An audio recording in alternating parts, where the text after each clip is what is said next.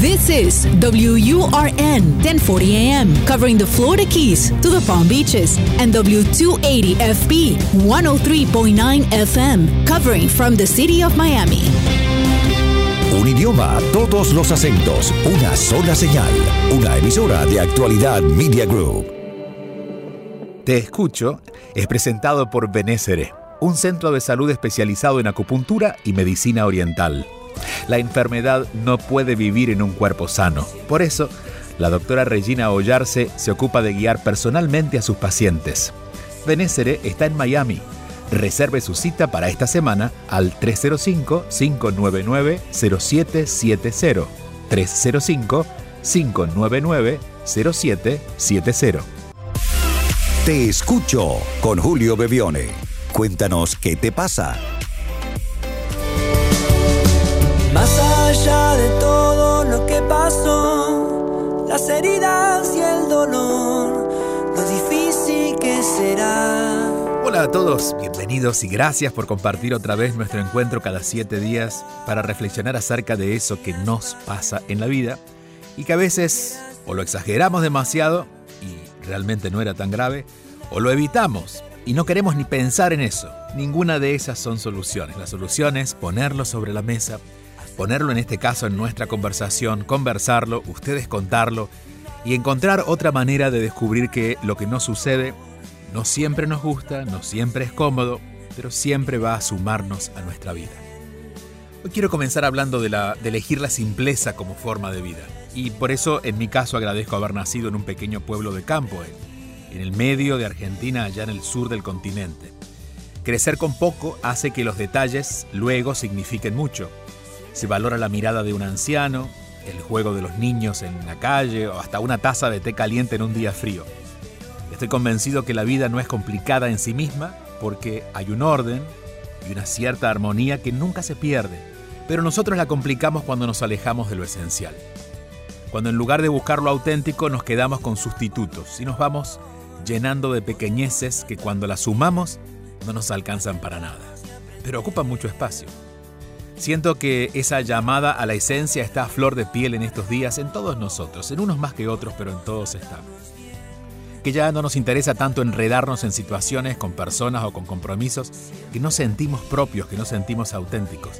Queremos en realidad andar más livianos, más cómodos, vivir un poco más fácil. Uno de los cambios que algunos nos permitimos tener en estos meses es, por ejemplo, volver a lo esencial. Poner otra vez el valor en eso que no cuesta caro ni barato, pero que difícilmente se puede comprar. Puedo comprar una taza de té, pero disfrutarla depende de mí, disfrutar su aroma depende de mí. Ahora me detengo a ver la mirada de un anciano y en esa mirada su vida entera y también mi futuro. Vuelvo a escuchar a los niños jugar, ya no para que se callen porque necesito silencio, sino porque ya estoy en silencio y dejo de escuchar ruido para sentir la alegría que traen sus voces. La simpleza nos hace sentir libres y todos, de alguna manera, y de eso estoy seguro, andamos buscando un poco de libertad. Pero esa libertad está en nosotros y comienza por cada uno. La simpleza es lo que buscamos generalmente en nuestros días y a veces por buscarla la complicamos. Esta semana vamos a poner especial atención a cómo nos llevamos con la simpleza, si realmente nos cargamos con más cosas de las que podemos hacer, si estamos ocupando más tiempo de nuestro día en las cosas que realmente no queremos pero no sabemos decir que no, volver a lo simple, volver a lo esencial. Recuerden que si quieren dejar sus mensajes, el teléfono es el más 1-305-824-6968. Es un WhatsApp, es el más 1-305-824-6968 y que allí pueden dejar su mensaje de voz. Aquí estamos, aquí estoy, te escucho. Un programa para aprender, para saber enfrentar cada situación y seguir adelante. Hola Julio, buenos días. ¿Cómo estás? Gracias por la invitación. Bueno, te cuento mi historia. Soy Liliana de Venezuela, tengo 39 años, estoy casada hace 14 años, tuve un matrimonio hermoso, muy bonito. Tenemos dos hijos, un varoncito de casi 13 años y una niña de 5 años. Eh, bueno, en la primera oportunidad te escribí para comentarte mi situación, es que pues de hace dos años para acá Eh, descubrí que mi esposo tenía, tuvo un amante, me fue infiel. Eh, actualmente no está con esa persona. Está, estamos tratando de, estuvimos pues tratando de salvar la relación. Eh, lamentablemente pues no, las cosas no, no, mejoraron en el aspecto de que yo ya no lo amo, siento que ya no lo amo como hombre, como pareja, como mi compañero de vida, no, simplemente le tengo un gran cariño, un gran amor desde, no sé si decirlo, si está bien, desde el agradecimiento, porque de verdad que tuvimos un matrimonio espectacularmente bello, es un excelente padre, pero el amor se me acabó. Vivimos todavía juntos en el mismo apartamento, nuestro apartamento, pero no en el mismo cuarto. Yo hace dos meses decidí separarme de él porque no quería tener más contacto ni más relaciones íntimas ni nada del tema de pareja porque me, después de año y medio, dos años comencé a leer, a documentarme, a hacer ese crecimiento interno de saber bien qué es lo que quiero y me di cuenta que no lo quiero a él, no lo amo. Y pues decidí soltarlo. Sin embargo, el tema es que, bueno, seguimos viviendo aquí, tenemos que vender el inmueble y pues hacer las separaciones del cuerpo, que es lo más, lo más, lo más complejo, lo que se me ha hecho muy melancólico, muy triste. Estoy clara en que lo debo de hacer y pues él ya también me ha manifestado que se siente muy mal. Él alberga todavía una pequeña esperanza de, de que el matrimonio vuelva a ser lo que fuimos antes, pero no. Yo estoy clara Bendito Dios que estoy clara en lo que siento, no estoy confundida. Estuve muy confundida, pero ya hoy en día no lo estoy. Sin embargo, bueno, te escribí en aquella oportunidad porque, bueno, leo todos tus artículos y, y sentí la necesidad de hacerlo. ¿Qué debo hacer en el caso de cómo manejar estas melancolías, recordar cosas hermosas? Yo juraba que íbamos a durar hasta viejitos. Hoy en día no tengo rabia, no tengo rencor contra él, no tengo ningún tipo de problemas de, ese rencor o de ese, de ese esa rabia, pues, por decirlo por lo que pasó. No, ya, ya trabajé eso y ya sí puedo decir que lo solté. Pero bueno, eh, no es fácil, los divorcios son difíciles, más que todo cuando hay hijos, eh, hijos pequeños, pues. Y bueno, ese es mi caso. Muchas bendiciones, eres el mejor. Te sigo, te leo, te escucho, te por todos lados. Soy fans número uno de ti. Y bueno, cualquier consejo te lo agradezco. Gracias querida Liliana y gracias por confiar, que para mí es el regalo más importante que puedan tener ustedes. No siempre entregamos la confianza, a veces nos equivocamos y honro la confianza que me dan para que no se sientan en esa equivocación, pero gracias por confiar eh, y sobre todo en este momento en el que en tu vida estás eh, en un punto donde no todas las personas llegan, que es estar en paz con el pasado y darle lugar al tiempo por venir, crear un mejor futuro. Liliana tiene 39 años, 14 de casada, y dice algo de su relación en la cual eh, hay mucha certeza en lo que dice porque lo dice con mucha paz, y es, ha sido una hermosa relación. Tuvimos dos hijos, mi esposo descubrí que tuvo un amante, y aquí viene un tema, esto tratando de que todos nos pongamos en, el lugar de esta situación, más allá de Liliana, que es quien la vivió. Cuando estamos en un momento donde descubrimos en el pasado algo que no estuvo bien o que no estuvo bien según nuestro punto de vista. A veces las cosas no son tan graves, eh, pero se agravan porque, bueno, porque no están en, nuestra forma de pensar. Eh, en estos casos, cuando la relación tiene tanto tiempo, debemos preguntarnos, ¿qué quiero hacer con eso? Porque eso ya pasó. No significa que esté pasando. Estamos hablando de situaciones pasadas. Esto pasó hace 5 años, 10 años. ¿Qué quiero hacer con eso hoy? Porque a veces penalizar una persona por lo que hizo hace 10 años, eh, si esa persona ha cambiado o si esa persona está arrepentida, es un poco duro, sobre todo cuando consideramos que no solamente vamos a penalizar la persona, sino que vamos a terminar rompiendo una relación. Entiendo que este paso Liliana lo dio y ella dice, eh, nos dimos una segunda una oportunidad, intentamos salir adelante, pero eh, de todas maneras siento que ya no lo quiero igual. Y aquí es donde comienza la verdadera transformación de esa relación, a la par de la transformación que está teniendo Liliana consigo misma, porque está descubriendo muchas cosas nuevas, está descubriendo más información, hace que se plantee las cosas diferente. Y fíjense qué interesante y, qué inspirador. Está eligiendo no estar con su esposo, pero no está haciendo nada en contra de él. Esto a veces no sucede. Sucede que, claro, no queremos estar con alguien, pero hacemos lo posible en contra de esa persona. O al menos lo ignoramos, que es una forma de penalizarlo.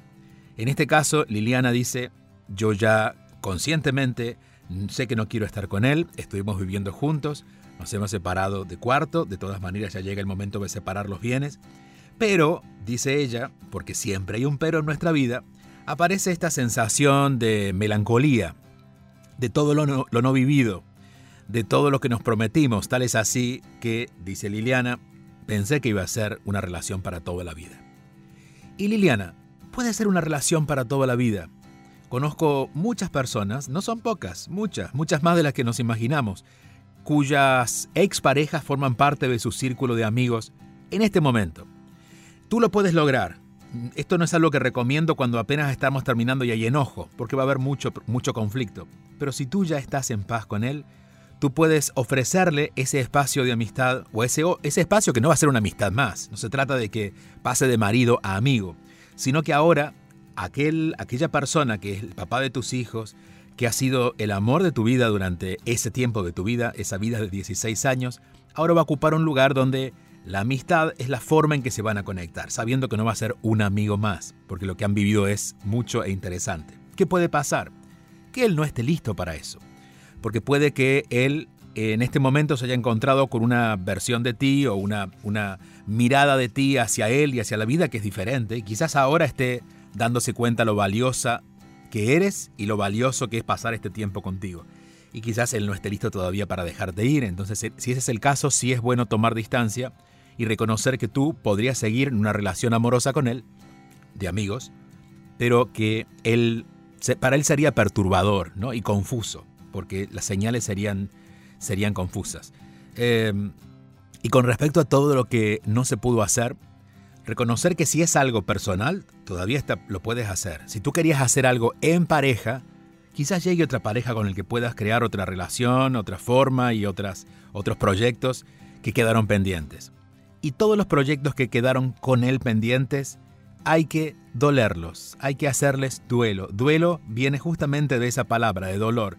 No es gratificante saber que ya no vamos a poder construir eso que, alguna vez conversamos, pero hay que ponerlo a un lado y literalmente sentir el dolor que eso está provocando. Porque cuando duele es porque se acaba. Y la forma en que se acaba, que se acabe, es que termine de doler. Entonces dedícale un espacio de tu semana, de tu día, a reconocer que te duele eso que ya no va a tener ninguna posibilidad en tu vida, aquellos proyectos inconclusos, pero la forma en que puede salir el sol de esa noche oscura es que enfoquemos en todo lo que estamos haciendo en este momento a favor nuestro. Cuando algo no pudo ser, pero puedo construir algo bueno hoy, lo que pudo ser se pierde más rápido porque la esperanza de lo nuevo va ganando espacio. Entonces, animarte mientras reconoces lo que no pudo ser, vives ese dolor, pero a poner atención en lo que has ganado y en lo que vas a crear en tu vida de ahora en más, estoy seguro, seguro que eso va a ser un, una, una vuelta más a esta transformación grande que estás teniendo a partir de esta relación amorosa. Gracias por compartirlo y doblemente gracias, porque es muy inspirador saber que alguien que se ocupa de sí, que es siempre lo que les pido, cuando uno se ocupa de sí, uno puede ser más ordenado y amoroso con el resto y que haya un final de una relación no significa que tenga que haber caos, ni significa que tenga que haber locura. Simplemente lo que hay es el reconocimiento de que algo se acabó, de que como tenemos hijos en común seguiremos conectados en alguna otra forma del amor, pero que lo que estoy viviendo y lo que sigue en mi vida me da la esperanza para dolerme menos de todo lo que ya no podrá ser. Gracias por el mensaje, aquí estamos viviendo la experiencia de cada uno de ustedes que nos dejan al teléfono más 1-305-824-6968. Aquí estoy, aquí estamos. Te escucho. Hola Julio, recibe un gran abrazo y saludo desde Venezuela. Soy Crosby. Eh, mi comentario es que empieza a preocuparme y ahí es donde no entiendo por qué mi paz está perturbada empieza a preocuparme que quiero estar más en mi trabajo. Eh, ocuparme en mi trabajo. Hago en mi trabajo cosas que no hago en mi casa. Me preocupo por mi trabajo por cosas que no me preocupo en, lo personal. Y bueno, eh, mm, creo que estoy perdiendo el balance. Pero mi cuestión es, ¿por qué si me siento tan bien en el trabajo, este, mm, estoy perdiendo interés por otras cosas? ¿Mm? Crosby, a ver, qué bueno que estás dándote cuenta de esto, lo celebro. Eh, y si voy a usar la palabra qué malo, diré qué malo que no lo estás disfrutando. Estás queriendo ser libre y ahora que eres libre estás dudando de tu libertad. Esa libertad se consigue, un poco la que hablábamos hoy al principio del programa, se consigue a partir de la madurez. Uno va simplificando su vida. Ya no le importa todo, le importa lo que realmente le importa. Ya no quieres estar con todos los amigos, quieres estar con aquellos que son más cercanos a ti. Y ya no quieres hacer todo, quieres hacer aquello que es más significativo. Y en este momento, al parecer, lo más significativo para ti está en el trabajo. ¿Cuáles son los dos puntos a considerar en esto? Por si alguien también está sintiendo esto, ¿no? Que lo que me importa a veces es el trabajo. Puede ser que el trabajo sea el escape porque en la casa no nos gusta estar y que nos obligamos de alguna manera a gustar mucho de lo que estamos haciendo en el trabajo como una forma de garantizar de que no vamos a vivir las situaciones que no nos gustan en casa. Esto puede ser por un lado. No creo que sea tu caso y no intuyo que sea por allí, pero lo pongo sobre la mesa porque es para considerarlo. En tu caso, querida Crosby, creo que lo que estás descubriendo es que te gusta algo que a la mayoría de la gente no le gusta y se siente muy incómodo ser raro. Qué raro, ¿verdad? Que a alguien le guste el trabajo. Qué raro que a alguien le guste estar más tiempo en el trabajo. Qué, qué raro que alguien disfrute de su trabajo. No digo que seas la única, pero sí es una rareza para estos tiempos donde todo el mundo se anda quejando de que está en un lugar donde no le gusta estar. Entonces, claro, el ser raros, que creo que es lo que está pasando por, por esta sensación de culpa que tú sientes, por la culpa de elegir algo que el entorno no elige, hace que no te autorices a disfrutarlo. Y aquí debo eh, darte un punto y, una coma. El punto, el punto a tu favor es qué bueno que lo has, lo has descubierto. En tu trabajo o en lo que haces en el trabajo, allí hay algo que te encanta. Seguramente allí es donde puedes expresarte más libremente, donde te sientes útil, donde te sientes valiosa, donde te sientes que puedes abrirte, expandir. Y la coma es tenerte en, esta, en, esta, en esta reflexión para que te detengas y te des cuenta que por cuestionarlo no lo estás disfrutando del todo. Lo estás haciendo, mas no lo estás disfrutando. Y ahí es cuando la culpa mete su cola y termina envenenando esa experiencia. No dejes envenenar la experiencia por tu mente que considera que hacer cosas diferentes o hacer cosas raras para los demás puede ser algo algo cuestionable y seguramente lo es para tu entorno. Si escuchas a tu entorno, claro, dirán, pero ella no está bien. ella piensa, ella está escapando de algo. En realidad, tú cuéntales que has encontrado algo para hacer y un lugar para hacerlo que te gusta mucho y que mientras tanto, quizás no sea así por el resto de la vida, pero mientras tanto estás celebrando ese encuentro. Te agradezco mucho, Crosby, esta sinceridad y sobre todo porque creo que hay muchos que les pasa lo que te pasa a ti, pero no se animan a contarlo justamente por miedo a sentirse raro. Te escucho con Julio Bebione, solo aquí, en Actualidad Radio. Te escucho está siendo presentado por la Escuela de Inteligencia Espiritual, una formación de nueve meses, la única en este tema, para hacer un camino de autoconocimiento personal y para quienes quieren acompañar a otros. Visita escuela de inteligencia espiritual.com para más información. Escuela de inteligencia espiritual.com. Más allá de todo lo que pasó, las heridas. Seguimos avanzando. Próximo, próxima llamada. Aquí estoy, aquí estamos, te escucho. Hola comunidad.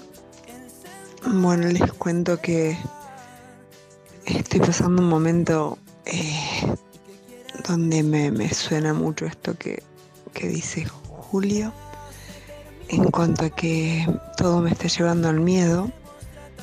Hoy decidí este ayer decirle a mi marido que se fuera de casa luego de años de, de convivencia, muchos años, 30 años, tengo 53. Y los últimos cinco con malos tratos no físicos sino verbales, psicológicos, económicos. Y bueno, estoy en un momento de quiebra y justo este Dios, los ángeles, el universo, como quieran llamarlo, me, me une esta comunidad y me acerca el curso de milagros. Soy de Argentina y bueno, espero poder tener una devolución porque necesito las fuerzas para seguir adelante, eh, para que no vuelva a casa y eh, poder vivir en paz. Gracias. Gracias a ti, Miriam, que vuelva a casa depende de él, que la puerta se abra para que él entre depende de ti. Y creo que todavía tienes dudas, por eso sientes sientes la necesidad de compartirlo. Estás buscando firmas para, para, tu, para ese documento que dice yo ya merezco vivir mejor.